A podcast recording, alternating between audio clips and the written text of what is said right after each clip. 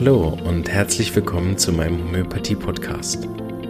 Mein Name ist Marvin Zander und ich freue mich darauf, dir diese alternative Heilmethode näher bringen zu dürfen.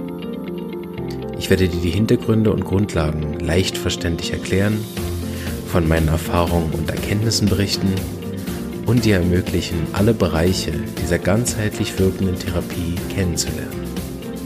Ich freue mich, dass du dabei bist und wünsche dir viele Erkenntnisse bei der heutigen Episode.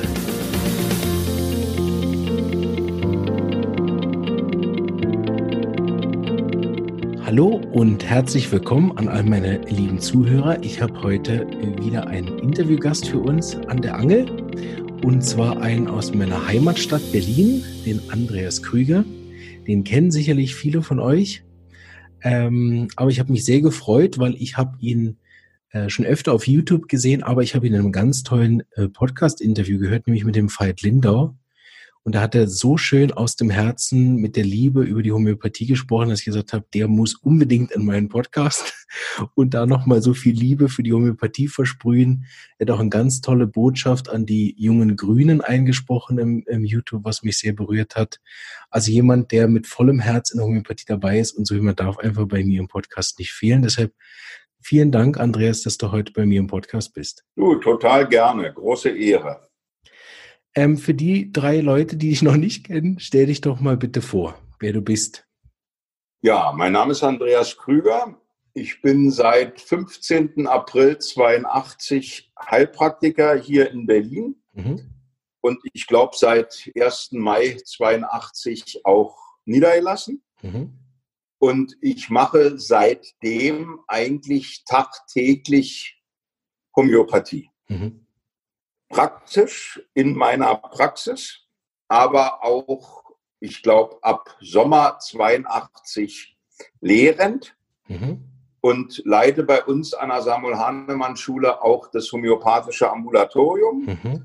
wo wir Menschen, die für relativ wenig Geld gut homöopathisch behandelt werden wollen, behandeln, sprich dort behandeln meine Schüler aus der Samuel Hahnemann Schule die Klienten und ich sitze mit ein, zwei Assistenten und noch ein, zwei Schülern dabei und wir supervidieren das Ganze. Mhm. Weil bei uns an der Samuel Hahnemann Schule einer der wichtigsten Schwerpunkte ist neben einer sehr ordentlichen und basisorientierten Lehre die Anwendung. Also Ambulatorien sind bei uns das A und O. Ja. Im zweiten Jahr machen wir schon Großgruppen Super. und im dritten Jahr gehen wir dann ins Ambulatorium. Also seit 82 bin ich Homöopath ich bin in meiner Heilpraktika-Ausbildung erst relativ spät zur Homöopathie gekommen, mhm. weil ich, ja, ich sag mal, einen sehr, sehr schwierigen Lehrer hatte, der strengster Kentianer war. Und wir wissen ja, dass Kent einen Philosophen hatte, Swedenborg. Mhm. Den hat wahrscheinlich Heinrich Himmler auch gelesen, weil im Swedenborgschen Himmel hatten Homosexuelle äh, rosa Winkel. Okay. Und mein Homöopathielehrer war damals bekennender Nationalsozialist. Ui. Und darum dachte ich, das ist ja irgendwie völlig daneben. Eine Methode, die solche Vertreter hat, kann irgendwie nicht sein. Ja. Und darum habe ich mich sehr, sehr lange erstmal mit anderen naturerkundlichen Verfahren beschäftigt, was den positiven Effekt hat, dass ich die inzwischen alle kenne. Mhm. Ich kenne ja viele Homöopathen, die kennen nichts anderes außer Homöopathie und gucken oft so ein bisschen auch von oben herab auf alles andere. Äh, Finde ich nicht so schön. Ich Nein. gucke nicht von oben herab, weil ich das andere alles kenne mhm. und teilweise auch sehr schätze und mhm. gerade auch die, die das andere machen. Äh, ich habe mich ganz, ganz viel immer naturerkundlich behandeln lassen, weil ich habe eine chronische Krankheit gehabt. Mhm. Ich hatte über 20 Jahre lang schwerste Migränen bis dreimal die Woche. Das war ganz, ganz furchtbar. Und als ich mich anfing, so Mitte 20 mit Naturerkunde zu beschäftigen, zusammen mit meiner Ausbildung, habe ich ganz viel Akupunktur probiert, ganz viel Chiropraktik probiert, habe ganz viel anthroposophische Medizin gemacht. Ich habe mich der anthroposophischen Medizin sehr, sehr, sehr nahe gefühlt. Darum war ich auch lange Jahre ein Schüler, wenn auch nicht persönlich, so doch aber durch seine Literatur und äh, seine äh, Kassetten, Kassetten gab es damals noch, vom Otto Eichelberger. Ich weiß nicht, ob du den noch kennst, den Otto Eichelberger. Ganz wunderbare Bücher geschrieben, klassische Homöopathie im Hauptverlag. Mhm. Einer der ganz, ganz großen homöopathischen Lehrer des letzten Jahrtausends, also 1950 bis 2000. Der ist dann irgendwann gestorben. Äh, und äh, ja, für den war auch Homöopathie und Anthroposophie etwas sehr Nahes. Ja, aber leider, leider, leider, leider haben diese ganzen wunderbaren Methoden bei mir null bewirkt. Mhm. Äh, von 100 Chiropraktiksitzungen habe ich dann chronisches Knacken der Halswirbelsäule gekriegt, was dann erst Jahre später mit Hypericum äh, geheilt wurde. Mhm. Hypericum, wissen wir ja, wichtigstes Mittel, Folge von übertriebener Chiropraktik. Mhm. Also ich war einfach frustriert und Homöopathie ja. wollte ich aber irgendwie nicht, weil ich eben diesen schrecklichen ja. Lehrer hatte, der dann immer im Unterricht behauptete, James Teller kennt, hätte gesagt, von, vom Onanieren wird das Rückenmark kürzer und dann habe ich mich einfach gemeldet, habe gesagt, äh, Herr Neumann, ich kann aber noch sprechen. Äh, und äh, dann meinte da dieser Homöopathielehrer, jawohl, und der Untergang des Abendlandes, äh, würde daran liegen, dass man die Frauen damals zum Studieren zugelassen hatte. Und dann habe ich gesagt, ja, aber wissen Sie, wie kommt denn das, dass der Hahnemann denn von seiner letzten Frau Melanie gesagt hat, äh, auf diesen Mann hätte er schon immer gewartet und in dieser Frau hätte er endlich den Mann gefunden, äh, der sein Nachfolger werden sollte. Und Melanie ja. ist ja nach seinem Tod sehr scheiße behandelt worden von seinen ja. männlichen äh, Kollegen, kann man sehr schön nachlesen in Herbert Fritsche, Idee und Wirklichkeit der Homöopathie. Mhm. Da gibt es ja dieses Kapitel Apostelgeschichte der Homöopathie und da wird ja auch beschrieben, wie sich die männlichen Nachfolger Hahnemanns wirklich an seiner Frau dann echt versündigt haben. Ne? Ja. Es gibt systemische Therapeuten, die behaupten, dass darin einer der systemischen Urgründe liegt, dass es so viel Streit in der Homöopathie gibt und jetzt eben wie innen nach außen die Homöopathie auch so wahnsinnig bekämpft wird. Das würde an einer Nicht-Ehrung Melanies liegen. Ein sehr interessanter Gedanke. Absolut. Ja. Und ich habe mal eine Aufstellung gesehen, wo die verschiedenen homöopathischen Schulen aufgestellt wurden und die sich alle total beschimpften. Und dann wurde Melanie mit aufgestellt und alle mussten sich vor Melanie verneigen. Und danach war Frieden unter den Homöopathen. Ich meine, das sehen wir ja daran, dass viele Homöopathen ja gar nicht die sechste Auflage des Organons gelesen haben äh, und äh, ja, alle noch nach der fünften Auflage behandeln, so wie James Teller kennt, der hat ja auch nicht die sechste gelesen. Also die wussten teilweise ja gar nicht, wie Melanie und Hahnemann in Paris gearbeitet haben. Ja, ja also ich habe erstmal alles andere probiert und leider, leider, leider hat nichts geholfen. Und dann hatte ich ein unbeschreibliches Glück, ich habe einen neuen Lehrer gekriegt, aber nicht für Homöopathie, für Anatomie und Pathologie, den äh, Volker Rohleder. Der Volker Rohleder, viele von euch werden den kennen, der hat in diesem wunderbaren Hahnemann-Film, diesem Doku-Spielfilm, der mal gedreht worden ist, ja, könnt ihr einfach eingeben bei Google Hahnemann und Rohleder. Und es ist ein ganz, ganz toller Film, wirklich ein sehr guter Film wo der Volker Rohleder so ein bisschen die Geschichte moderiert, ja. Und dieser Mann kam zu uns, unterrichtete uns in Anatomie, Physiologie, Pathologie und, was ganz irre war, erzählte mit einmal auf eine Art und Weise von Homöopathie, wie ich die bei unserem Altnationalsozialisten so nie gehört hatte. Da habe ich denn nur gehört, ja, und dass äh, äh, Rudolf Hess, der Stellvertreter Stellvertreter des Führers auch begeisterter Homöopath war, ja, wo ich dachte, hallo, was ist denn damit einmal? Der brachte dann so Zeitungen mit aus dem Dritten Reich, homöopathische allgemeine Zeitung, wo dann stand Heil Hahnemann, Heil Hitler und sowas, ja. Oh mein Gott. Und ja, ja, du, äh, zum Glück hat sich damit noch niemand eingehender beschäftigt. Da haben die Homöopathen kein Ruhmesblatt verdient damals. Wobei der, Hane, äh, der Hitler wusste nicht, dass der Hahnemann Freimaurer war, weil Freimaurer hat Hitler ja auch sehr gehasst, weil die standen ja für eine große Freiheit und für eine große Geistesfülle. Aber das hat man ihm wahrscheinlich unter, unterschlagen. Na, jedenfalls, dieser Volker Rohleder kam mit einer Brillanz, mit einer Lebendigkeit, mit einer Liebe, ja. War junger Mann, hatte vorher irgendwas mit Theater studiert, hatte dann Medizin studiert und äh, kam gerade, als er bei uns an der Heilpraktikerschule anfing, von seinem ersten Homöopathiekurs aus Baden bei Wien von Matthias Storci. Primarius Matthias Storci, im letzten Jahrtausend wahrscheinlich der berühmteste europäische Homöopath. Und ganz, ganz viele der, also der Homöopathen meines Alters und noch ein bisschen älter, haben ihre ersten Sporen in der Homöopathie bei Matthias Storci gelernt. Und Matthias Storci war ein großer Freund von Sanchez Ortega, diesem großen mexikanischen Homöopathen, von Pachero, dem großen argentinischen Homöopathen. Und bei Matthias Dorci habe ich mit einmal gehört, Homöopathie ist dazu da, um Menschen glücklich zu machen und nicht nur um vom Onanieren zu klein gewordene Rückenmerker wieder in Ordnung zu bringen. Ja?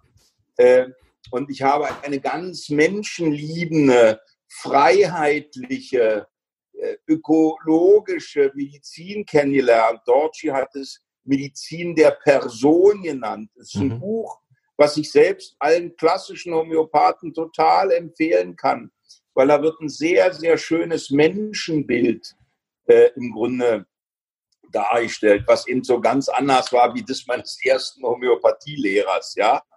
Äh, und äh, ja, und Matthias Dorci war auch der erste Homöopath, den ich las. Also ich habe diese Ausbildungsprogramme von Dorci verschlungen und dann bin ich zu Herbert Fritsche gekommen und Herbert Fritsche hat mir natürlich eine völlig neue Welt der Homöopathie aufgemacht. Äh, die Erhöhung der Schlange, für mich ein Muss für jeden Homöopathen, der sich ein bisschen mit den geistigen Hintergründen der Homöopathie auseinandersetzen will.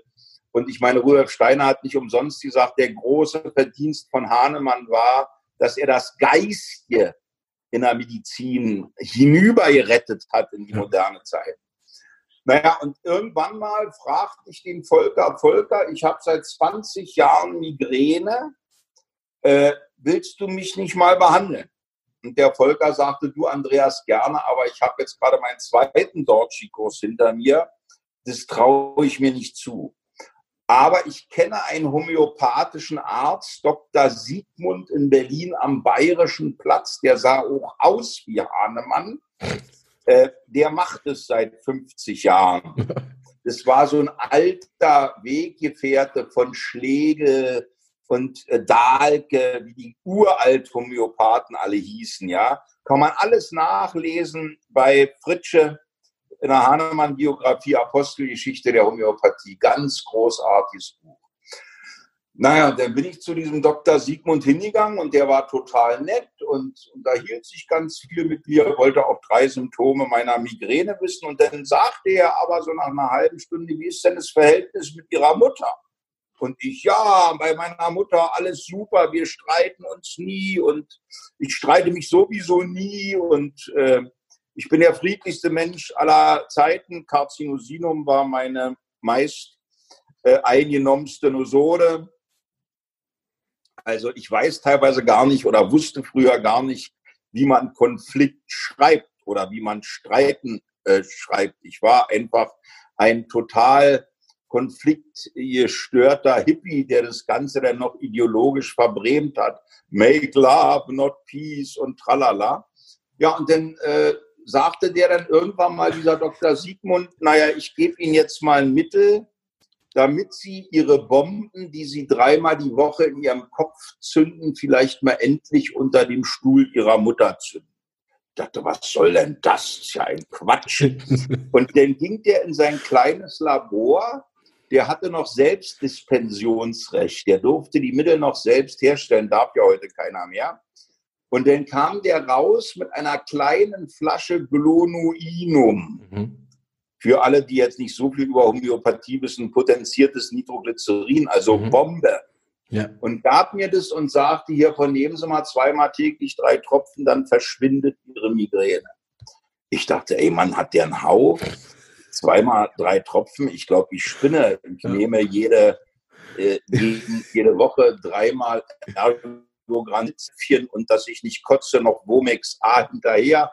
Meine Leber befand sich damals schon in Auflösung von 20 Jahren Schmerzmittelmissbrauch. Ja, und ich klopfe auf Holz. Von diesem Tag an hatte ich nie mehr Migräne. Nie mehr. 20 Jahre, dreimal die Woche, ein homöopathisches Mittel und für alle unsere fundamentalistischen Homöopathen äh, D8, sage ich nur, D8. Nicht 100.000, nicht LN60, D8. Wenn auch mal irgendjemand sagt, man kann schwere chronische Krankheiten selbst mit psychischem Hintergrund nicht mit tiefen Potenzen behandeln, ich bin das genaue Gegenteil. Ich weiß, es geht. Wobei es gibt ja jetzt sogar eine, oder die gibt es schon eine ganze Weile, ich habe vergessen, wie der Typ heißt, Inna, die ihre ganzen Patienten meistens mit D3 behandeln oder sowas. Der, der mit diesen Wahnideen verlangen will, getragen werden, jeder zweite kriegt Chamomilla, wie heißt der denn? Heik vergessen, ist ja vielleicht auch nicht so wichtig. Naja, und was ich total toll finde und was mich auch geprägt hat, weil ich bin ja jemand, der dafür bekannt ist und auch oft kritisiert wird dafür, dass er eben nicht monoman Homöopathie betreibt, sondern dass er auch andere Dinge damit reinnimmt, was Hahnemann auch gemacht hat, was die meisten Homöopathen gar nicht wissen. Hahnemann war ein großer Diätetiker. Mhm. Hahnemann hat seinen Patienten, fast jedem Patienten, einen strengen Diätplan Absolut. gegeben. Und der war sehr und hat streng. die Patienten aus der Praxis gejagt, wenn ja. sie sich nicht dran behalten haben. Und was auch wenige Homöopathen wissen und noch wenigere Homöopathen tun, was an der Samuel Hahnemann Schule ein Grundexerzitium ist, ein Grundformat. Hahnemann hat Hände aufgelegt. Hahnemann war ein großer Mesmerist. Ja. Es gibt sehr böse äh, Zungen, wobei ich fand, ich würde das gar nicht böse finden. Die sagen, zum Schluss hat sowieso fast nur noch Melanie behandelt und der Alte hat immer seine Händchen aufgelegt. Nur, also auch Hahnemann hat nicht kentianische Homöopathie betrieben, sondern zur Hahnemannschen Homöopathie, äh, die war ja im Augenblick total toll wieder von Ewald Stötteler neu gelehrt bekommen. Und das möchte ich jetzt gleich auch, ich hoffe, man darf das in einem Post, äh, Podcast. Ich möchte einfach dem Ewald, Ewald Stötteler mal ganz doll die Ehre geben, weil der hat mir einfach den alten Hahnemann jetzt wieder sehr, sehr nahe gebracht. Und ich arbeite auch als prozessorientierter Homöopathie die letzten anderthalb Jahre sehr stark am System Stötteler, was ja eigentlich das System Hahnemann-Paris ist, orientiert. Ja. Na, jedenfalls, äh, ja, und äh, dieser Dr. Siegmund sagte, ich muss Ihnen aber mal ein Buch empfehlen. Das ist ganz wichtig für Sie, weil das homöopathische Mittel wird Ihre Migräne wegmachen, aber das homöopathische Mittel wird Prozesse auslösen. Und die brauchen vielleicht noch eine psychotherapeutische Begleitung. Und da hatte er total recht. Er hat mir ein Buch gegeben, das heißt Selbstbefreiung durch Meditation mhm. von einem Herrn Schwäbisch und einem Herrn Sims. Und in diesem Buch habe ich dann lange geschnuppert, habe angefangen zu meditieren und habe angefangen, Bioenergetik zu machen mhm. und habe dann mal in einem behüteten Raum all die Bomben platzen lassen, die mir das Clonoinum ins Bewusstsein geholt hat. Weil Homöopathie ist ja ganz oft nicht nur ein Mittel, was im besten Hahnemannschen Sinne Symptome wegmacht, dass nur Gesundheit übrig bleibt, sondern Homöopathie ist ja auch eine Bewusstwerdungsmedizin. Absolut. Also wir werden nicht nur heil durch die Homöopathie, wir werden auch bewusst, wir werden mhm. weise, wir werden also im besten Sinne des Wortes ist ja Homöopathie eine initiatische Medizin, Initiare, die Tore zum Geheimnisvollen öffnen, ja. Naja, und äh, dann war ich begeistert. Ich hatte mein Damaskus-Erlebnis. Und dann war klar, so doof auch mein erster Lehrer war und was ja aber durch Volker Rollida tausendmal weggemacht wurde, den muss ich hier einfach nochmal ganz toll ehren. So ein wunderbarer Mensch, Arzt, aber auch gerade Lehrer. Also bitte, bitte guckt euch diesen Film an. Vielleicht kannst du ja nochmal gucken. Ja, ich habe schon notiert und äh, verlinke es nachher in den Shownotes, wenn ich ihn finde. Das ist ganz wichtig, weil es ein toller Film über Homöopathie und der Volker Rollida ist einfach total genial. Ja, und äh, dann war mir klar, ich will Homöopath werden. Nun äh, konnte ich nicht nach Wien fahren zum Dorchi, das war ein bisschen weit. Äh, wobei ich hier schon mal verknüpfen möchte, mein wichtigster Homöopathielehrer, von dem ich eigentlich die Homöopathie gelernt habe, die ich bis heute mache. Ich bin ein Boller Dinosaurier, sage ich immer wieder. Die meisten, die damals mit uns im Boll waren, machen inzwischen irgendwas anderes. Selbst mein Lehrer Jürgen Becker hat ja nachher was anderes gemacht. Aber ich praktiziere eigentlich bis heute Homöopathie, wie sie in Boll äh, praktiziert wurde und die lehrt wurde über zehn Jahre von Gerhardus Lang und Jürgen Becker. Und der Jürgen Becker hat auch seinen ersten Homöopathiekurs bei Matthias Dorci in Wien gemacht und dann halt ganz viele lernen von seinem Lehrer, dem Dr. Köhler, Lehrbuch für Homöopathie, Köhler, super Buch. Ja, und äh, dann habe ich halt angefangen, ganz normale, klassische Homöopathie zu mhm. studieren. Ja. Äh, hatte einen Repertorisationslehrer, der uns jedes Wochenende 20 Fälle um die Ohren gehauen hat. Erik Schwarz, vielleicht kennt ihn noch jemand. Äh, jedes Wochenende eine Stange Rothändel geraucht. Wir alle anderen durften nicht rauchen. Und ein Fall nach dem anderen. Wir haben geblättert wie blöd. Ich habe noch äh, leersche Lochkartenkarteien mhm. selbst gestanzt und ja. habe Repertorisationsbögen stundenlang ausgefüllt wobei ich auch einer der ersten war. Und für mich war das ja eine völlig, ich bin ja eigentlich eine faule Sau. Also ich habe von meinen anderen Homöopathen später zwei Jahre lang erfolglos Sulfur gekriegt, ähm, weil ich im Grunde so faul bin, ja. Also ich bin eigentlich für einen Homöopathen viel zu faul. Und das hat aber im Grunde dann seine große Erlösung gefunden, als ich im zweiten Jahr Bad Boll äh, mein erstes Schlepptop ein Laptop von Apple mit dem ersten Mac Repertory gekriegt habe, ja. ja. Und das war ja für mich unbeschreiblich. Und ich kann mir heute Homöopathie ohne Computer gar nicht mehr vorstellen, ja. Äh, also auf alle Fälle, wenn ich im Grunde aus der Gesamtheit der Symptome arbeite, wenn ich ein Banerjee-Protokoll verschreibe, kommen wir nachher noch drauf. Banerjee hat auch sehr meine praktische Arbeit verändert, gerade bei allem, was um Krebs geht bin ich ein großer Banerjee-Fan. Ich habe Ruta als eines der größten und tollsten Medikamente durch Banerjee kennengelernt. Ist ja in seinem Protokoll gegen Gehirnkrebs drin, ja. Ähm, also da repertorisiere ich dann nicht stundenlang, aber mhm. sonst schicke ich jeden Patienten auch durch meinen Computer. Ja. Also das würde ich gar nicht schaffen. Ich habe in einer Woche irgendwie sechs Erstanamnesen. Wenn ich da mit jedem drei Stunden Repertorisationsbogen machen würde, genau. würde ich eine Macke kriegen. Ja? Ja, aber ich kenne noch leersche Lochkarten. Ich weiß nicht, ob ja. du die noch kennst, so mit ja. übereinander halten. Und ja. oh mein Gott, haben wir damals geackert. Gut, und dann bin ich eben durch viele, viele, viele Zufälle nach ganz viel Repertorisation lernen. Darum kann ich auch noch richtig repertorisieren, auch ohne Computer. Also ich kenne mich tatsächlich in diesen großen Büchern noch halbwegs aus. Äh, bin ich dann eben nach Bad Boll gekommen. Und Bad Boll war für mich, ja, da habe ich, wenn man das jetzt mal so sagen darf, hysterisch, phosphorisch in Jürgen Becker mein Guru gefunden. Ne? Mhm, ja. Also der Jürgen Becker ist ja zur Homöopathie gekommen, weil er einen Vortrag seines Lehrers, späteren Lehrers Köhler gehört hat. Und Köhler hat gesagt, Homöopathie ist eine Medizin, wo die Menschen anfangen zu träumen was ich tausendmal erlebt habe. Ja, mhm. ich habe letztens mal zusammengezählt. Ich habe, glaube ich, inzwischen 60.000 Mal homöopathische Mittel verschrieben. Und ich kann wirklich sagen, bestimmt in 5000 Fällen haben Leute angefangen zu träumen, die vorher noch nie geträumt haben. Ja? Mhm. Also im besten Sinne des Wortes initiare Tore zum geheimnisvollen Öffnen.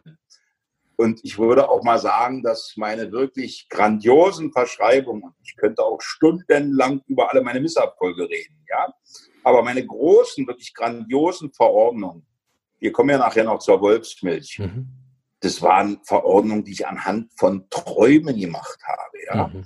Und äh, ich will nicht lügen, ich kenne bestimmt nicht alle Rubriken aus äh, dem Kapitel Knieschmerzen, ja. Aber was Traumrubriken angeht, da bin ich richtig gut. Also, also mit Wahnideen und Traumrubriken könntest du mich zu, wer hätten Sie es gewusst, schicken. So wetten das, wenn es wieder kommt, ja? Ja, zu wetten das, ja. äh, da bin ich richtig gut. So, ich sage mal, Traumrubriken und Science-Fiction-Romane. Da kennt sich der Krüger aus. Aber inzwischen haben wir ja ein eigenes Repertorium, das symbolische Repertorium von Martin Bohmart, ja. wo so ja zu den Science-Fiction-Romanen die richtigen homöopathischen Mittel Sehr stehen. Gut. Ja? äh, ja, aber weiter. Und dann bin ich halt zehn Jahre in Bad Boll gewesen. Ja? Zehn Jahre. Bad Boll war mein Homöopathiekloster, vier Wochen im Jahr. Und ab meinem dritten Jahr Bad Boll haben mir dann meine Lehrer angetragen, ob ich nicht selbst einen Anfängerkurs in Bad Boll machen kann. Ja. Also ich hatte zehn, also sieben Jahre lang immer 14 Tage einen Kurs, den ich gemacht habe. Zuerst mit Reinhold Tögel, ein ganz wunderbarer Homöopath, leider viel zu früh gestorben, der die, die nach Celle geholt hat. Da habe ich wie Tulkas noch erlebt mit 400 Leuten und äh, Computermann, der ständig sein Expert Systems gemacht hat. Toll, war große Homöopathie und dann später mit Hans-Jürgen 18. Und diese zehn Jahre Boll haben einfach Krügers Homöopathie geprägt. Ja?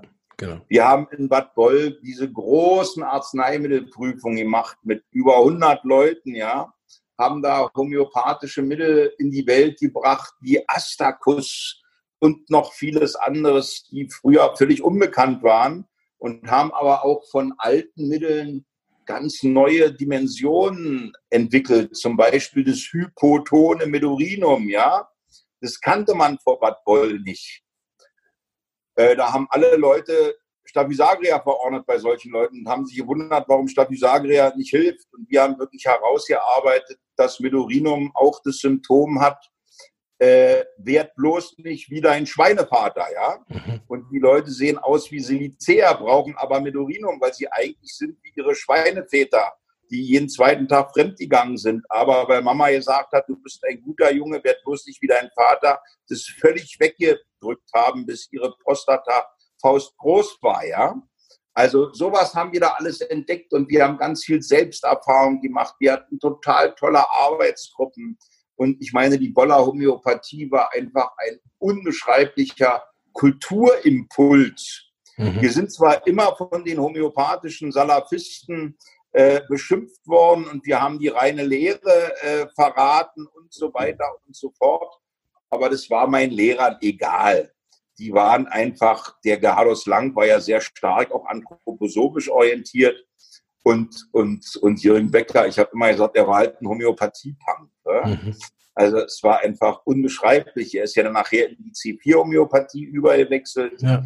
Dazu bin ich persönlich zu doof. Ich, ich verstehe das schlichtweg einfach nicht. Wobei ich gerne C4 zubereitete Mittel benutze. Mhm. Aber die Ideologie der C4-Homöopathie ja, habe ich wahrscheinlich einen zu niedrigen IQ. Ich glaube bestimmt, dass das alles ganz wichtig ist und dass das auch alles ganz schlau ist. Ich schätze den Witold Erler sehr. Ich schätze natürlich Jürgen Becker über alles. Aber meine Homöopathie ist eben die Homöopathie, die in Boll gelehrt wurde.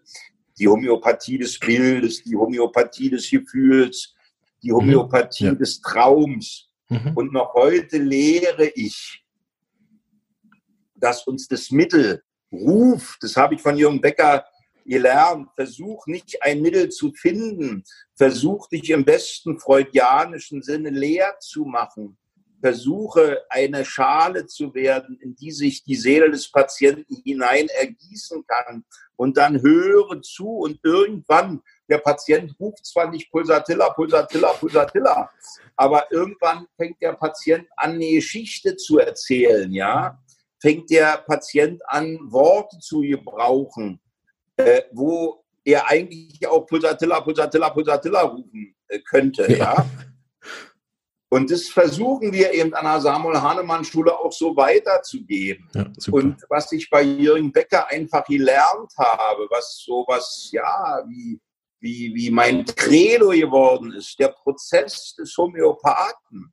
Das Problem ist ja, dass ich viele Homöopathen kenne, ähm, tja, die waren in ihrem Leben nicht einmal in einer ordentlichen homöopathischen Therapie, geschweige denn, sie haben mal eine ordentliche Seelensupervision auch gemacht, geschweige denn, sie haben eine Psychotherapie gemacht. Mhm. Also die sind ja teilweise alle psychisch dann auch ziemlich problematisch aufgestellt. Das erkennt man oft an ihrem Dogmatismus. Äh, alle anderen sind doof, außer Sie. Sie sind die Einzigen, die Hahnemann begriffen haben. Äh, aber meine Selbstreflexion, meine eigene Schattenarbeit, so wie das in Boll immer war. Wir ja. konnten uns nicht wegducken. Ja. Wir konnten uns nicht unter Paragraphen verstecken. Wenn du mit 100 Leuten eine Woche ja. äh, Merkur testest, oh dann Gott. ist die Hälfte des Publikums nach fünf Tagen Terminator. Ja? äh, und dann rennen die Zombies durch die Träume und du erlebst irgendwie Kettensägenmassaker und so weiter und so fort. Also man könnte fast sagen, unsere Homöopathie hatte fast was Psychedelisches, ja. Mhm. ja. Und dann natürlich noch dieses, dieses 100 Leute zusammen, denn, und davon haben bestimmt 70 Prozent die Prüfung gemacht. Mhm. Also so exzessiv machen wir es an der Samuel Hahnemann Schule nicht. Mhm. Aber wir legen schon ganz viel Wert auf Supervision vom ersten Tag und eben nicht nur homöopathische Supervision, ja. sondern immer persönliche Supervision. Ja. Wir legen ganz viel Wert auf Schattenarbeit, wir legen ja. ganz viel Wert auf Leibarbeit. Also im besten Sinne des Wortes, wir legen Wert auf den Patienten, äh Quatsch, auf den Therapeuten, genau, ja. der durch seine eigene Entwicklung sich selbst, man könnte sagen, emporpotenziert zum ja. Simile, ja? ja. Es gibt ein ganz Und interessantes von Jürgen Becker den Satz, der Therapeut kann, was sagst du? Ja, es gibt ein ganz interessantes Buch von Brian Kaplan, der macht so verschiedene äh, Anamnesetechniken so ein bisschen durch. Und dann ähm, mhm. erklärt er so ein bisschen, wie er versucht hat, eben äh, die Vitulkas Anamnesetechnik zu kopieren und so weiter. Und der kommt dann am Schluss darauf, dass er festgestellt hatte, dass er heute sagt, dass ein großer Fortschritt in der Anamnesetechnik, also nachdem er das ganze Buch gelesen hat, sagt er, mein großer Fortschritt in der Anamnesetechnik ist überhaupt nicht dadurch bekommen, dass ich irgendwelche NLP-Programme oder sowas gelernt habe, sondern durch meine persönliche Weiterentwicklung. Und das ist das, was ich meinen Studenten in der Schule, ich darf ja auch seit kurzer Zeit unterrichten, immer mitgebe, dass ich sage, vier Stunden äh, in sich selber investiert ist so viel wert wie eine Stunde äh, Materia Medica Studium. Nee, andersrum. Mist. Andersrum. Ja, genau. Also eine vier Stunde Stunden in die Materia Medica investieren. Du kannst auch eine Stunde in dich investieren. Das ist viel, viel effektiver. So dass ein großer Fortschritt durch den persönlichen Reifeprozess und eben die psychische Auseinandersetzung mit sich auch in verschiedenen oh. Therapien zu gehen. Und das finde ich auch einen wichtigen Ansatz, weil, weil der Homöopath kann ja ähm, nur über sich hinauswachsen, wenn er auch der eigene Wachstum fördert. Das finde ich einen ganz, ganz wichtigen Punkt, den ich auch immer ähm, bei mir suche, dass ich immer schaue, dass ich auch im Wachstum begriffen bin.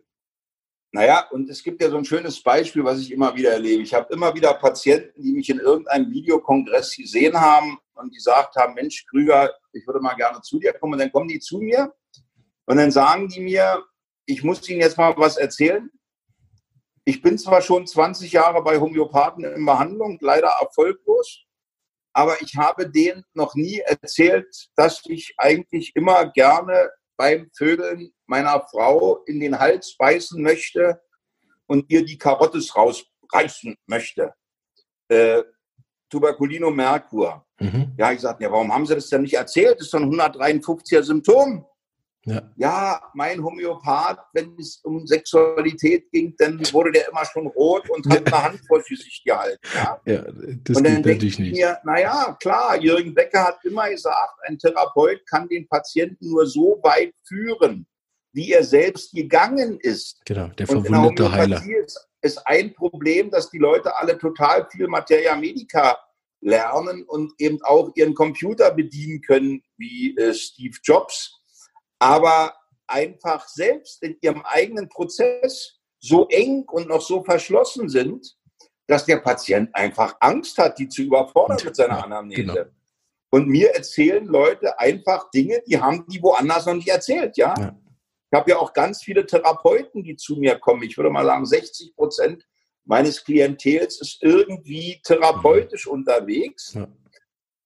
Und die sagen, Krüger, das, deine größte therapeutische Qualität ist nicht, dass du besonders repertorisieren kannst. Das können andere wahrscheinlich besser, ja. Und das kennen auch andere mehr Materia Medica und äh, weiß ich was, Sankaran, die Melodie des Rotkehlchens. Kenne ich alles nicht, ja. Aber ich bin ein Mensch, der ein relativ schamloses Image hat. Und mir, mir erzählen Leute einfach Dinge. Mhm. Die erzählen sie vielen anderen nicht, ja? ja. Und dadurch kann ich, ich glaube, in meiner Praxis wird so viel Bufo verschrieben, wie in wenig anderen Praxen. Weil ihre Bufo-Geschichten oder ihre Schweinemilchgeschichten, Hyoscyamus, wie viele Menschen konnte ich mit Hyoscyamus helfen, weil sie mir Geschichten erzählt haben, die haben sie einfach anderen nicht erzählt, ja. weil sie sich geschämt haben.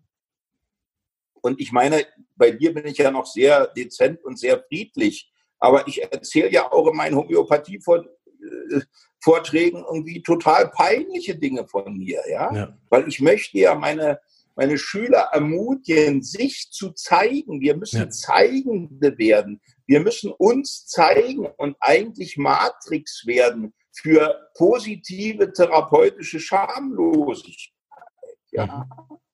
Ich meine, Hyoscyamus ist eines meiner wichtigsten Heilmittel gewesen, ja? ja? Wo ich wirklich ganz viel toxische Scham in mir heilen konnte. Ja, und dann war einfach Bad Boll und aus Bad Boll entwickelte sich prozessorientierte Homöopathie, die eigentlich Boller Homöopathie ist.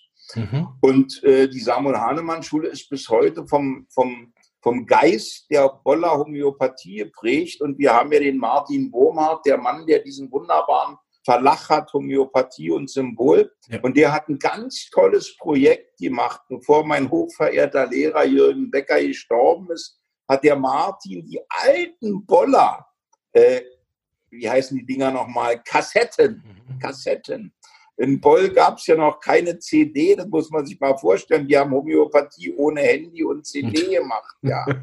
äh, heute gibt es ja nicht mal mehr CDs, heute ja, wird es ja genau. alles runtergeladen. Ja. Den Begriff Podcast gab es wahrscheinlich damals noch ja nicht.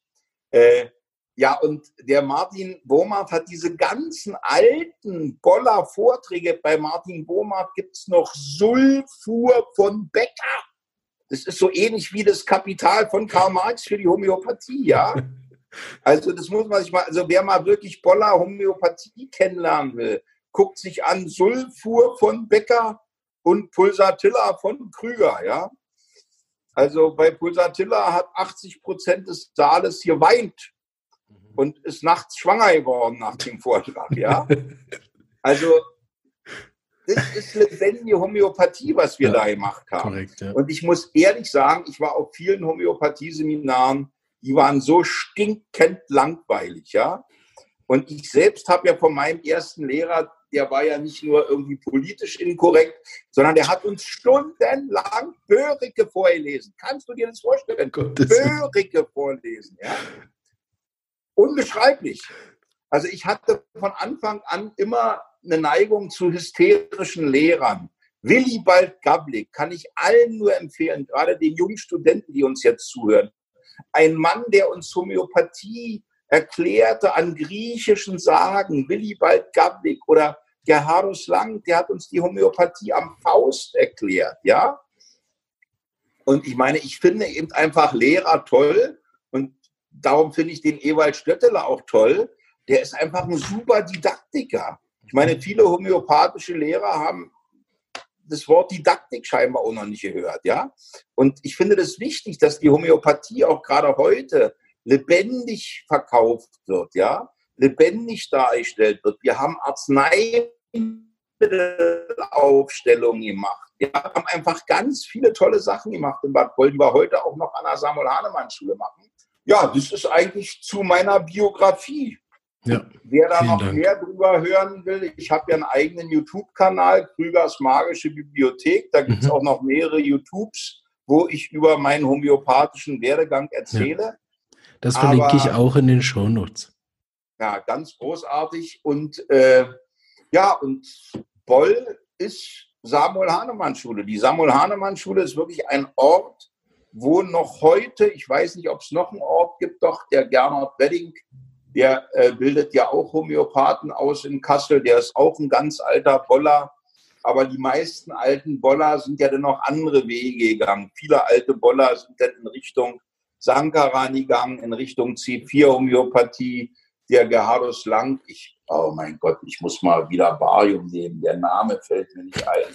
Ist ein Anhänger eines, eines anderen indischen Homöopathen geworden, der mit der D3 äh, ja. jetzt loslassen, sonst, sonst, sonst genau. kriegt Kommt eine immer wieder, ja. Ja, ja. Äh, naja, und äh, ja, aber wir machen noch Boller-Homöopathie. Da sind wir im wahrsten Sinne des Wortes richtig altmodisch. Ja. Bevor wir auf die anderen Themen kommen, will ich noch mal eine Sache äh, einen Schwerpunkt setzen, was ich, was ich sehr schön finde. Ähm, vielleicht auch zwei, aber ich fange mal mit dem an was ich gemerkt habe, seit ich den Podcast mache und so viele verschiedene Homöopathen, auch von verschiedenen Niveaus. Einige sind dann knallharte Ärzte, wo man merkt, dass das Ärztetum im Vordergrund und all das. Und jeder hat ja auch so ein bisschen, wie du das auch beschreibst, du auch seine eigene Methode, wo er sich zu Hause findet und er oft mit der Methode dann auch den Erfolg dann findet. Ne? Und ich glaube, das ist von außen oftmals sehr schwer zu verstehen. Und für mich als Student war das auch lange schwer zu verstehen, wie ich dachte, wie können dann so viele verschiedene Methoden nebeneinander existieren? Ich meine, da muss ja. doch eine richtige geben, ne? Bla bla. Ja.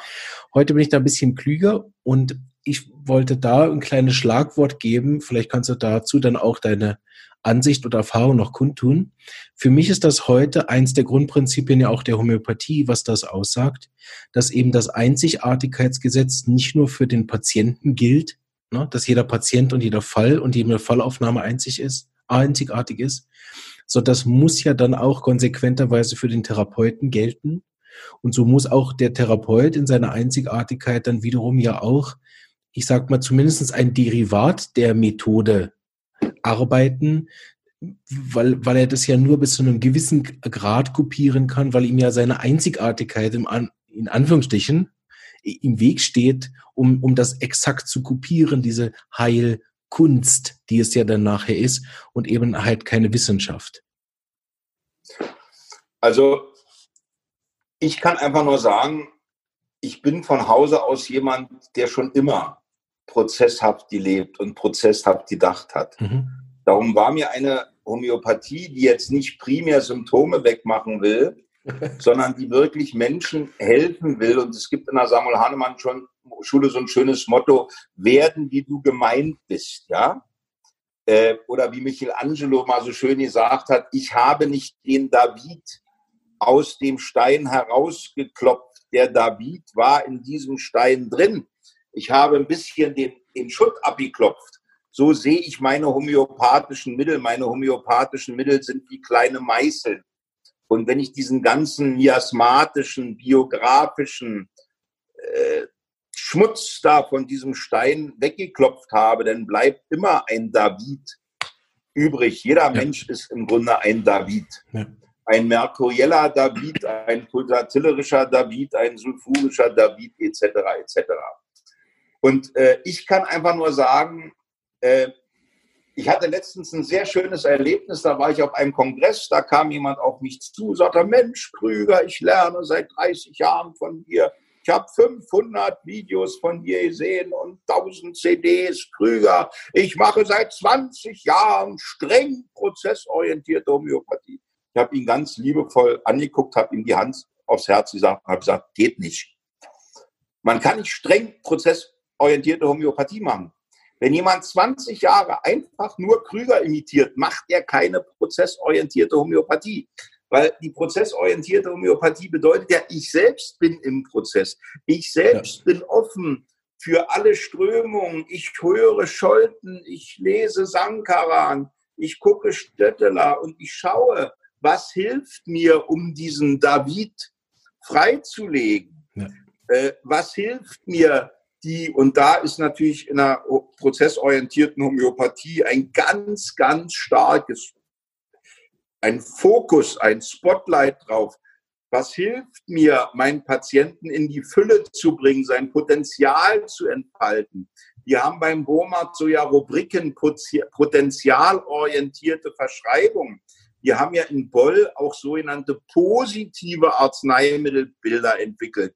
Also nicht nur, was mhm. sind die Symptome, die weggehen sollen, sondern was haben wir für Erfahrungen, was entsteht in einem Menschen, wenn ich ein homöopathisches Mittel gebe, ja? ja? Also wie ist der Entwicklungswert, wie ist die alchemistische Potenz eines homöopathischen Mittels?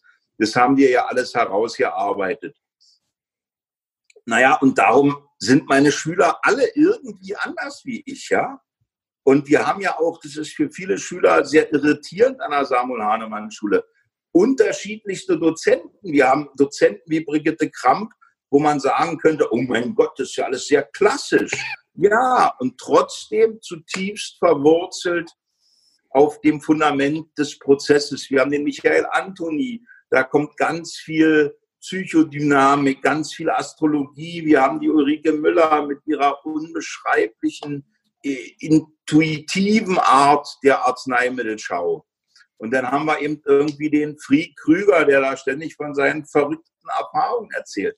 Also die Uneinheitlichkeit ist eigentlich die Einheitlichkeit der prozessorientierten Homöopathie.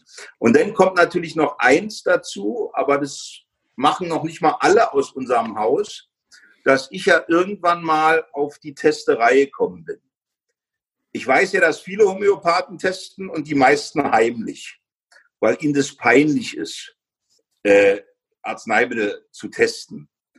Und irgendwann habe ich ja mal angefangen, testen zu lassen und habe dann aber dabei auch die Erfahrung gemacht, dass es unterschiedliche Menschen gibt, die unterschiedliche Formate brauchen, ja. Es gibt tatsächlich ganz viele Menschen, die testen, sie brauchen miasmatische Homöopathie nach Gino. Ich habe über vier Jahre bei Peter Gino klassische Miasmatik gelernt, ja. Das hat mir total geholfen und Peter Gino hat immer gesagt, er war ein großer Freund der prozessorientierten Arbeit. Als der Miasmatiker und Peter Gino hat immer gesagt, eure Homöopathie ist bestimmt für 70 Prozent der Leute wunderbar, aber 30 Prozent aller Leute leiden an dem Murks ihrer Ahnenfelder, ja. Und da können die noch so viel träumen, sie sind Winnetou, da hilft nicht Phosphor, ja, sondern die brauchen einfach ein Mittel, was ihren miasmatischen Müll wegräumt, ja, und dann können sie wieder Phosphor Winnetou kriegen, ja. Und das gibt mir dann nochmal, wir nennen es ja auch richtig demokratische Medizin, dass wir die Energiesysteme der Patienten befragen, in welche Richtung soll denn unsere homöopathische Intervention gehen. Und wenn bei mir einer testet, klassische Homöopathie, testet seit 15 Jahren keiner mehr, na, dann würde ich noch so arbeiten, wie ich es bei Erik Schwarz im Repertorisationskurs gelernt habe. Ich kann das ja noch, ja. Ja, und das finde ich, dass das so wichtig ist, dass wir erkennen, es hat mal ein Homöopath gesagt, es gibt so viele Homöopathien, wie es Homöopathen gibt. Ja, ja? genau. Und das finde ich wunderschön. Okay. Und der Fritsche hat immer gesagt, nur die Hand, die vor Leiden zuckt, kann Leiden heilen. Ja, und der verwundete Hand Heiler, das hast du anders, vorhin schon, fand ich so ein bisschen angeschnitten, äh, auch, auch was, was ja von Freud nachher kommt. Ich, ich glaube, Jung ist das, ne, der verwundete Heiler. Ich kann Heiler nur, Chiron, der verwundete Heiler, ja, ja. Genau, ich kann nur am Patienten äh, heilen, was ich selber bei mir geheilt habe. Dieses Prinzip. Ja. Ne? Oder mindestens bei mir erkannt habe. Genau. Ich muss ja noch gar nicht alles geheilt haben. Ja. Aber ich merke einfach da, wo ich eben noch ganz im Unheil bin, ganz gesund essen und äh, jeden Tag zwei Stunden Trampolin springen, ja. Äh, da bin ich auch nicht so als Therapeut erfolgreich. Da kann ich die mit Grafit füttern bis zum Abwinken. Äh, die werden keine Trampolinspringer. Aber ich bin dann halt für andere Sachen gut, wo ich große Erfolge gemacht habe. Genau. Selbstbewusstsein, Unterdrückung, Schattenarbeit, weil was für mich wichtig war, war ja, und da bin ich auch C.G. Jung infiziert, dass unser Unbewusstes ja eine fünf Markstück große Insel auf dem Ozean unseres Unbewussten ist. Ja. Und dass ja ganz viel Konflikte mit Menschen dadurch kommen, dass wir im anderen etwas sehen und ablehnen, was wir selbst in uns tragen, aber was in uns nicht sein darf. Das geht ja bis in die Politik. Wer sich wie blöd immer über die AfD aufregt, äh, sollte man Mittel kriegen für seinen inneren AfDler Und andersrum, ja. Also ich finde die Politik sehr schwierig, die die machen. Aber ich spule mich da nicht total auf. Ich muss Gauland nicht jeden Tag dreimal erschießen. Ja. Aber wenn jemand kommt, der äh, und ich muss und Bomben werfen, äh, dann frage ich, was findest du denn an dem Gauland so furchtbar? Mhm. Und dann verschreibe ich dem, wenn der denn schattenorientiert behandelt werden soll, ein Mittel, was eigentlich der Gauland kriegen müsste. Und dann kommt er nach vier Wochen wieder und ich sage, na, wie geht's dir denn mit Gauland? Naja, ich finde den immer noch ein bisschen schwierig, aber ich habe irgendwie so ein Verständnis für den und ich verstehe seine Biografie. Und nur über ein Verständnis lässt sich diese ganze Problematik lösen. Wir können die alle wegsperren, die uns irgendwie politisch nicht passen. Ne? Ich, ich möchte da nämlich noch den zweiten Punkt, der passt super und du hast den auch schon gut vorbereitet, weil eigentlich, wie ich dich kennengelernt habe, war interessanterweise ein erstes Video, das hast du gemacht äh, und da war eins der zentralen Themen das Thema Wertschätzung. Ja. Und das finde ich ist eine, ist eine, neben dem, was wir schon gehört haben, ist eine große Bastion von dir, weil äh, egal welches Video ich anmache von dir, egal was ich über dich lese oder höre, es vergeht kein Beitrag von dir, wo nicht irgendjemand anders ähm, oder irgendetwas wertschätzend erwähnt wird. Und das ist eben etwas, was, äh, was ich denke, was eben auch für unsere gesamte Welt eine echte Zukunft hat. Äh, ich tue ja manchmal belesener, wie ich bin. Phosphor, Lycopodium, Sulfur. Ich weiß, habe ich alle durch. Also ich bin manchmal so ein bisschen so ein, so ein ungewollter Blender. Ich tue manchmal so, als dass die Leute denken, Mensch, hat der viel gelesen und dann hat er primär Vorworte gelesen. Also ich habe nicht den gesammelten Laozi gelesen, aber ich habe ein paar wichtige Sätze von Laozi gelesen. Und eines der wichtigsten Sätze von Laozi war Wohlwollen schafft Wunder. Also ich glaube, dass die Fähigkeit des Wohlwollens und die Fähigkeit, um das Ringen eines fremden Willens, ja, und Wollens, wirklich ganz viel Frieden schafft, fast wie Leibtherapie und ganz viel Verbindung schafft.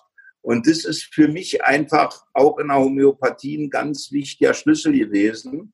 Und ich habe ja auch einen Geistigenlehrer, der bei Vamos, der sagt, danken und wertschätzen potenziert das Gute, was im Grunde da ist. Wenn ich jemanden für etwas wertschätze, schätze ich ihn ja nicht nur als Mensch in sich wert, sondern ich schätze mich ja auch als den Wert, der mit ihm in Verbindung ist. Genau. Also äh, die Fähigkeit zur Wertschätzung ist für mich ein tiefer Ausdruck menschlicher Gesundheit.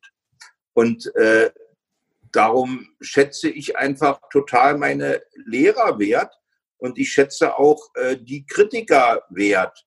Und wenn ich das wirklich schaffe, die wertzuschätzen, aus ihrer Kritik, die eigentlich nicht so sehr wohlwollend war, was ganz Wohlwollendes äh, rausziehen. Ich war ja relativ früh im Seminargeschäft tätig. Und da ich einen total tollen Lehrer ja hatte, den Volker Rohleder, der ja was sehr Begeisterndes hatte, auch in seiner Vortragskunst, äh, habe ich das als 29-jähriger Youngstar schon geschafft auf dem deutschen Heilpraktikertag mit einem Homöopathie-Thema, was damals sehr ungewöhnlich war, äh, einen Saal mit 1500 Leuten zu begeistern. Und äh, dann bekam ich mal einen sehr, sehr kritischen Leserbrief, äh, wo einer unserer fundamentalistischen Homöopathen damals, ja, so unter dem Motto einmal C30 geben und nach anderthalb Jahren darfst du das nächste Mal an das Mittel denken, ja. Äh, und wenn du danach irgendwie eine Kretze hast von Kopf bis Fuß, ist das eine wunderbare Erstverschlimmerung. Äh, der meinte denn, ja, es wäre ja eine Zumutung für die Homöopathie, äh, wie der Krüger die Homöopathie durch darstellt, der wäre ja ein Rudi Carell der Homöopathie. Rudi Carell, ich weiß nicht, ob du den noch kennst, war ja. damals der Top-Entertainer und mhm. der wollte mich damit verunglimpfen. Mhm. Der wollte sagen, naja, der Krüger ist halt so ein Kasper, aber mit mhm. richtiger Homöopathie hat das nichts zu tun. Und da war ich bei meinem Therapeuten, heute weiß ich, Rudi Carell, Phosphor durch und durch. Phosphor ist das Mittel, was mir dreimal das Leben gerettet hat. Mhm, also wenn man jetzt sagt, was ist Krüger außer Calcium und Pulsatilla, dann würde ich sagen, Krüger ist Phosphor und Laclupi. Äh, naja, und dann war ich bei meinem Therapeuten, habe meinen Zorn, ja, der nimmt mich nicht ernst und alles hat mein Therapeut gesagt, was ist Rudi Carell? Er gesagt, der erfolgreichste Entertainer in der deutschen äh, TV-Landschaft. Jede zweite deutsche Frau will von ihm ein Kind. Äh, und er bringt sie alle zum Lachen und er ist total heilend. Und außerdem sind Holländer sowieso toll. Und dann hat der Therapeut zu mir gesagt, naja, dann schreib dir noch mal einen Dankesbrief ja. und sag mal, was er dir für ein tolles Kompliment gemacht hat, ja? Ja, genau. Und ich meine, ich habe viele böse Kritiken gekriegt. Und man muss ja nur zum Skeptiker äh, gehen, da auf diese Ulki-Seite. Da geben sie mich ja zur Gehirnoperation frei, ja? Äh, besonders nach meiner Positronium-Aufstellung, wo wir denn und es war in der Aufstellung, ich habe nicht behauptet, wir haben CERN ausgeschaltet mit Positronium 10.000. Es war ein Thema der Aufstellung und tatsächlich war dann mit einmal am nächsten Tag CERN kaputt. Aber ich habe nie behauptet, ich habe homöopathisch CERN ausgeschaltet.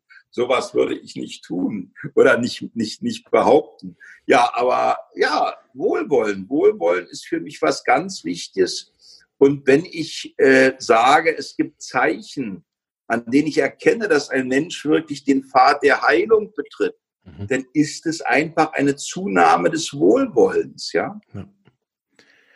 Also ich kann, wir sind ein bisschen anders äh, zu, zu dem Thema gekommen als, als Praxis, aber es ist so erstaunlich, wie, wie Menschen aufblühen unter Wertschätzung und vor allen Dingen auch Mitgefühl.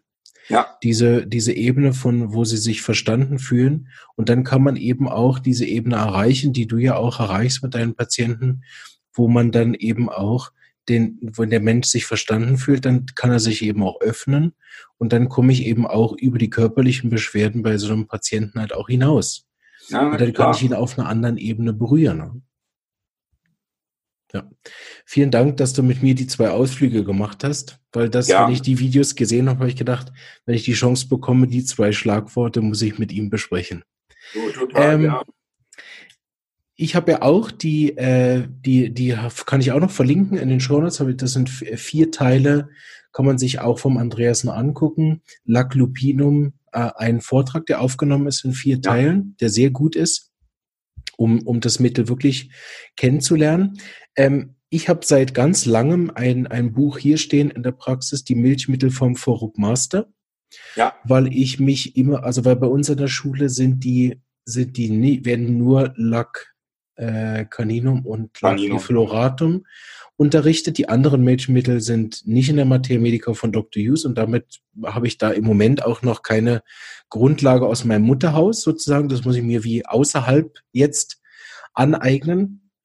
Habe aber immer gemerkt, dass, dass es so ein ganz anderer Aufbau ist, die der, die der Frog Master hat, dass es ich noch nicht schaffe, das dann so zu implizieren, dass ich das auch dann so sicher anwenden kann wie die anderen Mittel, die ich schon kenne. So bin ich bei den Milchmitteln noch wirklich sehr jungfräulich unterwegs und habe da sehr Freude, dass ich jetzt da äh, auch dich noch mehr studiert habe ähm, und das zusammengelegt habe mit dem Faruk Master.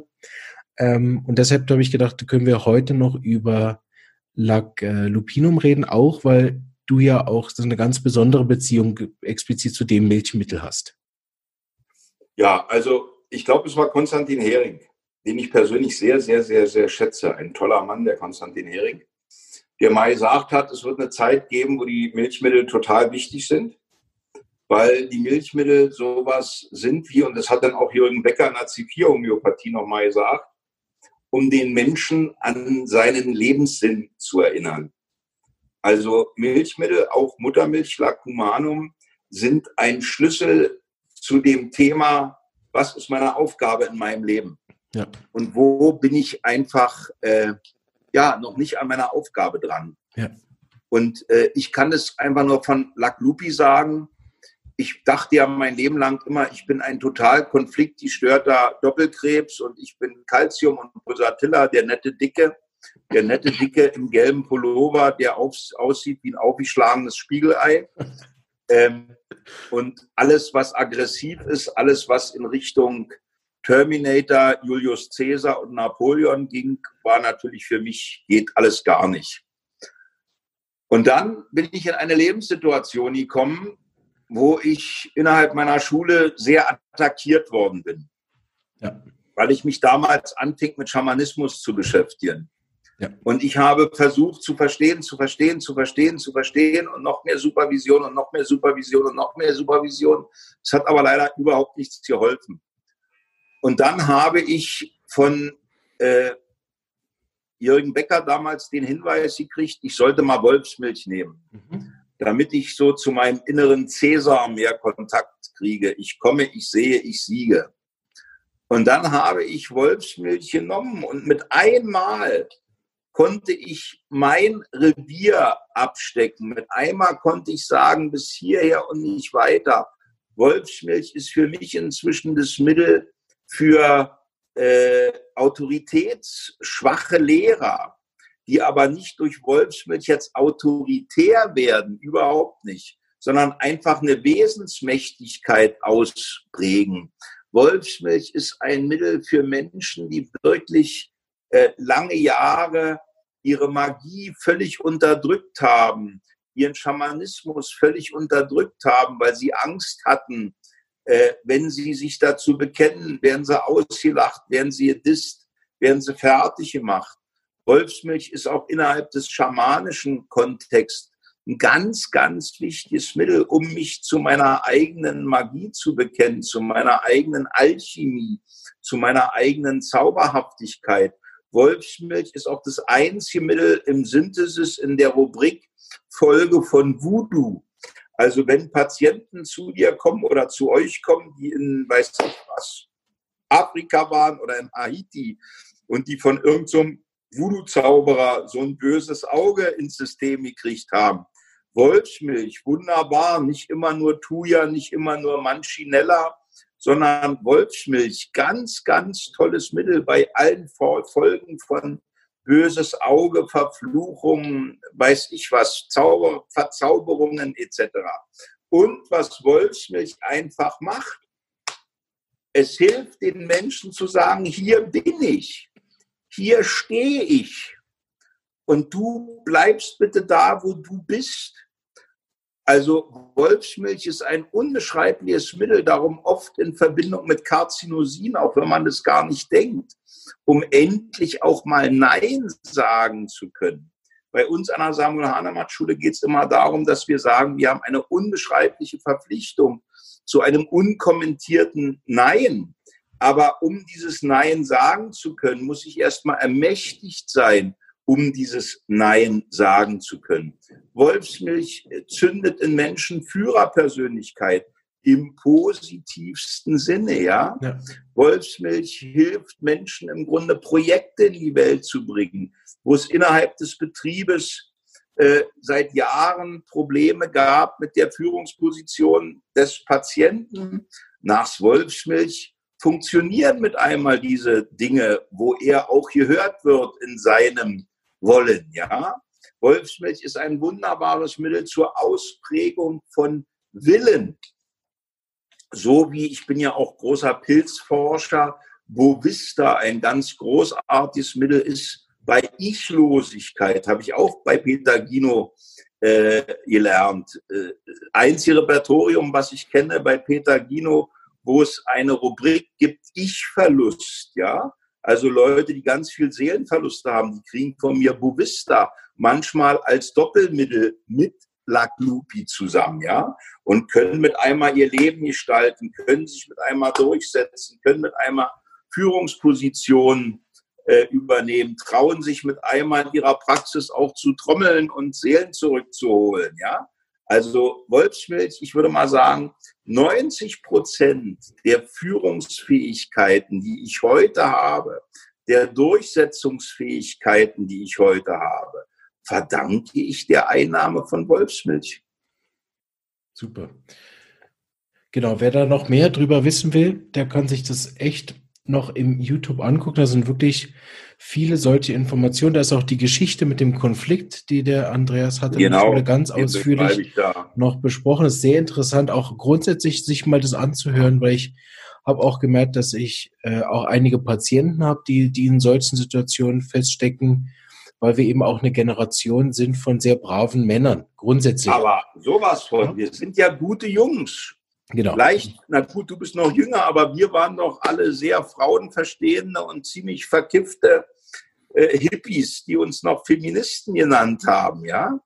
Also irgendwie, wir waren ja alle, wie sagt man so schön, Warmduscher, Vorwärtseinparker und Frauenversteher.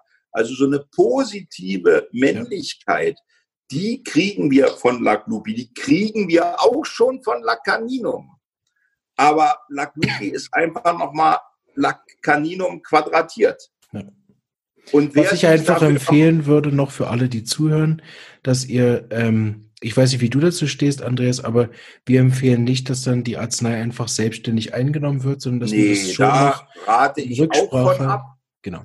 Man sollte sowieso, also ich persönlich, werde ja immer wieder gefragt, kann ich das auch alleine? Ja. Und dann sage ich immer, man kann alles alleine, zu zweit macht es mehr Spaß. Äh, und ich persönlich finde das ganz wichtig für einen Therapeuten, dass er auch Patient ist, ja. Ja, genau. Und darum empfehle ich, dass man sich einen Therapeuten sucht in seiner Nähe und die Therapie des Therapeuten ist auch so ein prozessorientiertes Wort, ist was ganz Entscheidendes. Und nur noch mal einmal zur Biografie. Es gibt einen ganz, ganz schönen Film meines Freundes Stefan Rarich, der heißt Aho. Das ist ein Film über Schamanismus. Mhm. Und in diesem Film hat er ein Interview mit mir gemacht. Das hat mhm. dann nur fünf Minuten in diesem Film gedauert, aber es war ungefähr eine Stunde, wo es nochmal ganz viel über meine Biografie gibt, zu sehen gibt. Das ist auch mein Kanal, äh, Krügers Magische Bibliothek. Und da kann man sich erkennen, gerade mein Leben mit Schamanismus, ist mein Laklupi-Leben. Mhm. Ohne Laklupi wäre ich nie auch Schamane geworden. Ich meine, ich arbeite heute immer noch mit allen Patienten homöopathisch. Ja. Und da arbeite ich auch homöopathisch. Aber ich arbeite bestimmt zusätzlich bei 50 Prozent meiner Patienten inzwischen schamanisch. Mhm. Und das wäre ohne Laklupi einfach nicht passiert. Ja. Super, dann kommen wir noch zu einem anderen interessanten Thema, was du auch schon gut vorbereitet und angeschnitten hast. Und zwar die Arbeit mit dem Schatten. Das kenne ich natürlich hauptsächlich ja. vom Rüdiger Dahlke, oder? Äh, ich glaube, ja. Krankheit als Weg und das andere, ich habe es gerade da hinten stehen. Krankheit als Weg und Krankheit als Sprache der Seele. Genau, stehen sie beide hinten. Ja. Und da wird ja viel eben auch über den, über den Schatten und vor allen Dingen die Probleme, die äh, entstehen, wenn wir das wegdrängen. Ja. Dass es uns dann eben im Außen wieder begegnet und so weiter. Das habe ich auch fortgesetzt ein bisschen in verschiedenen anderen Sachen. Das habe ich über die Aufstellungsarbeit auch noch besser kennengelernt, was passiert, wenn man auch Menschen ausschließt, also nicht nur Eigenschaften, genau. auch Menschen aus Systemen ausschließt. Oder auch politische Parteien genau, ausschließt. Genau, wollte gerade sagen, das, das ist eben was, was, wenn man Aufsteller ist, dann, dann, dann denkt man auch über so Sachen eben immer noch ein bisschen anders. Man ist trotzdem nicht pro Nazi, aber denkt ein aber bisschen anders geht darüber. Mit seinem eigenen inneren Nazi genau. um. Und man weiß, meine, dass der ich, existiert, wenn ich ihn wegdränge. Ne? Ich wollte eigentlich immer lustiger Anarchist sein und fröhlicher Hippie als ich unter Laglupi das erste Mal einen Traum hatte, wo ich eine SS-Uniform anhatte. Ich hätte fast gekotzt, ja? ja. Wollte ich nie haben. Ja. Aber natürlich, die wildesten Hippies haben teilweise in ihren Träumen die schwärzesten Uniformen an, ja? ja. Die Mitte ist bunt, aber wenn ich ganz extrem auf einer Seite bin, kann ich davon ausgehen, dass das andere auf der anderen Seite ist. Ja. Und ich würde mal sagen, dass wenn irgendwas von mir übrig bleibt in der Medizin, dann wünsche ich mir, dass diese Arbeit mit dem Schatten übrig bleibt. Und so scheinbar bin ich da auf einem guten Weg. Weil wenn du jetzt nachher dann deine Liste machst von Krüger-Empfehlungen, dann empfehlt ihn bitte meinen Vortrag über Schattenarbeit. Ja? Mache ich. Ja. Es gibt zwei Vorträge über Schattenarbeit. Und das Irre ist, da belohnt mich das Publikum. Ich habe ja jetzt noch keine äh, so, so, so, so Seherzahlen irgendwie wie Veit Lindau. Also ich habe irgendwie 2200 Abonnenten bei meinem YouTube-Kanal. Aber ich habe richtig viele Leute, die meine Schattenvorträge gesehen haben. Und da bin ich richtig stolz drauf, ja. Weil Schatten bedeutet, alles, was mir im Außen begegnet und worauf ich leidenschaftlich aversiv reagiere, ist nichts anderes als in mir verdrängte und nach außen delegierte Wirklichkeit. Also wir könnten mal sagen, wir delegieren alle Herrn Gauland, uns unseren völkischen Anteil zu spiegeln. Und das Wichtigste, um die AfD in Anführungsstrichelchen zurückzudrängen, ist, dass wir mit Herrn Gauland und Herrn Höke innerlich homöopathisch, aber zum Beispiel auch attatechnisch durch Antidelegationsattern, das ist auch ein psychotherapeutisches Verfahren, gibt es auch diverse YouTube-Tipps zu, einfach arbeiten. Weil mein spiritueller Lehrer bei Vamos hat man einen schönen Satz gesagt. Und da ist eigentlich, eigentlich alles zur Schattenarbeit gesagt. Ich habe den mal gefragt, woran erkennt man einen Erleuchteten? Und da hat er bei Vamos ganz schön gesagt, er wirft keinen Schatten mehr. Und es hat nichts mit der Sonne zu tun, sondern es heißt, es ist ein Mensch, der geht durch das Leben und der wird einfach nicht mehr angepinkelt weil er niemand delegiert, ihn anzupinkeln, sondern der ist wirklich ein friedliches, wohlwollendes Wesen, was die anderen delegiert, ihm sein Licht zu spiegeln. Und wir wissen ja aus dem Gedicht von Marianne Williamson, was der Nelson Mandela vorgelesen hat, dass unsere größte Angst die Angst vor unserem Licht ist. Und wir können die Angst vor unserem Licht nur dadurch lösen, indem wir uns unserem Schatten zuwenden. Und gerade in der esoterischen Szene ist es ja ganz oft Licht, Licht, Licht, Licht, Licht. Und dann kommt der schwarze Mann von hinten. Es gibt keine Lichtarbeit ohne Schattenarbeit. Und wir testen ja die Patienten nach ihrem homöopathischen Format. Und ich würde mal sagen, 30 Prozent meiner Patienten testen, dass ich ihnen ein schattenorientiertes Mittel suchen soll. Also da geht es denn nicht im klassisch hahnemannischen Sinne, wer sind Sie, sondern es geht darum, auf was reagieren Sie im Außen aversiv? Auf Frauen, die irgendwie lila Latzhosen tragen und sagen, es gibt keine vaginalen Orgasmen, die finde ich zum Kotzen, alte Zicken. Hallo? Der Typ braucht Sepia. Und andersrum brauchen die Frauen mit ihrem wahnsinnigen Schobi-Schatten zum großen Teil gar nicht Sepia, sondern Lycopodium. Und das ist so spannend. Wie viele Frauen hatte ich in meiner Praxis, die von ihren weiblichen Homöopathinnen jahrelang mit Sepia gefüttert worden sind oder mit Lilium tigrinum? Von mir haben sie das Schobi-Mittel gekriegt, weil sie getestet haben, schattenorientiert. Und dann haben sie ein Vierteljahr Lycopodium genommen und mit einmal sind ihnen keine bösen Männer mehr begegnet, weil sie keinen Männern die Delegation gegeben haben, böse zu ihnen zu sein. Ja. Also das finde ich das Geniale an der Schattenarbeit. Und ich kann nur von mir sprechen. Wenn einer kommt und mich haut, dann sage ich auch, bitte zwei Schritte Abstand. Ich verbitte mir das äh, so nicht. Aber als nächsten Schritt gehe ich zu meinem Supervisor, zu meinem Homöopathen oder zu meinem Therapeuten und frage, warum habe ich den delegiert, ja. mich zu hauen? Wo, was spiegelt der mir? Und ich mache Gestalttherapie, wo der, der mich haut, auf dem einen Kissen sitzt, ich auf dem anderen Kissen. Und ich sage, das war aber ziemlich scheiße, dass du mich gehauen hast. Dann sagt meine Therapeutin Nicole Schollmeier, switch. Dann sitze ich aber auf dem Kissen des rechthaberischen, lykopodischen Wichsers. Und dann sagt er zu mir, ja, weil du mich überhaupt nicht achtest in meinem Sein, ja. Und das ist Schattenarbeit. Mhm. Super. Ja, ich glaube, wir könnten noch drei Stunden so weitermachen. Das ist du, natürlich ein super Zeichen. Ähm, aber ich denke, wir machen es lieber so, dass wir uns dann nochmal sehen. Weil ja. es war schon so viel schöne Sachen dabei und das darf ja auch verdaut werden. Und die genau. Leute können ja noch so viel dann von dir hören. Allein das Laclupinum, die vier Sachen sind lang. Die Schattenarbeit können sie noch vertiefen. Das äh, hast du wunderbar angeteasert und mir hat's jetzt schon Freude gemacht, weil ich kenne die Schattenarbeitsvideo nicht mehr noch nicht. So, ich ein View mehr hast du auf jeden Fall. Mich. So, das werde ich mir auf jeden Fall noch angucken. Ähm, trotzdem ähm, gehört dir aber das Schlusswort möchtest du äh, abschließend noch etwas sagen oder vertiefen oder nochmal klarstellen, was die Leute mitnehmen sollen? Ja, danke, dass du mir diese Gelegenheit gibst. Es gibt ja bei ganz vielen Menschen heutzutage ganz viel Pessimismus. Die Welt ist verloren, die Welt, Klima und alles. Und es ist richtig, dass wir weniger Auto fahren. Es ist richtig, dass wir weniger verreisen. Es ist wichtig, dass wir ökologische Nahrungsmittel zu uns nehmen. Alles richtig. Aber viele sagen ja, Mensch, irgendwie ist vorbei, nicht mehr zu retten. Und wenn man das sich so alles anguckt, da ist ja auch was dran. Ich glaube das nicht. Ich bin besinnungslos vor Hoffnung. Und daran ist primär die Homöopathie schuld.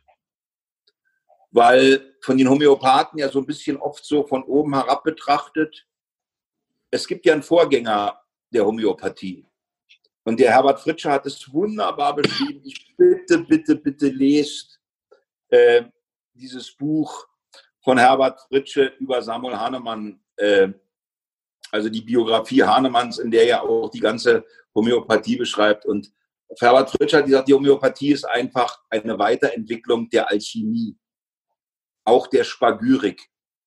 Idee und Wirklichkeit der Homöopathie, Herbert Fritsche. So, und in der Alchemie wird ja Wirklichkeit verändert in sogenannten alchemistischen Kesseln und es kocht ein neues Menschentum hervor. Und ich hatte vor 30 Jahren einen spirituellen Lehrer, den Rabbi Salman Shalomi Schachter. Und als der mich als Schüler annahm, hat er mir einen ganz tollen Satz gesagt. Ja, die sagt, Jüngelchen, die Welt ist nicht mehr politisch zu retten. Aber es gibt noch eine Rettung und das ist die alchemistische.